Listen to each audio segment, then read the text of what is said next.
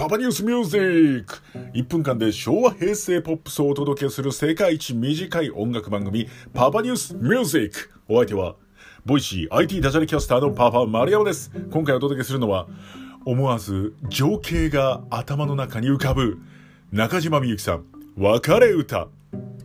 こちら1977年のナンバーで私実は生まれてすらおりません。ただこの曲で中島みゆきさん初となるオリコンシングルチャート1位を獲得します。これはね、もう獲得するでしょうね っていう曲なんです。で、何が素晴らしいかというとですね、やはりこの歌詞をこの読んでいく、聞いていくと情景が思い浮かんでいくんですね。まずびっくりするのが冒頭です。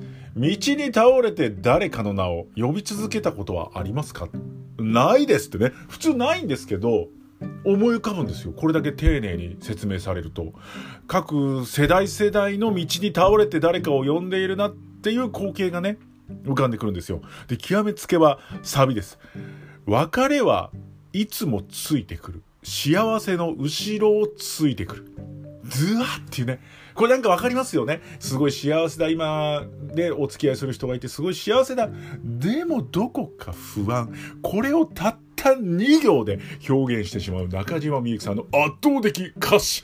ここがね、この別れ歌の素晴らしいところだと思います。中島みゆきさん他の歌でもいろいろですね、情景を思い浮かばせてくれる曲あるんですが、私が一番中島みゆきさん聴いてて衝撃を受けたのがこの別れ歌です。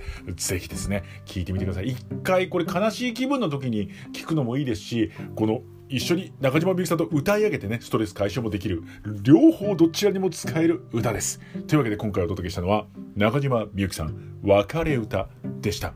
これね、この歌詞の良さを分かれてね。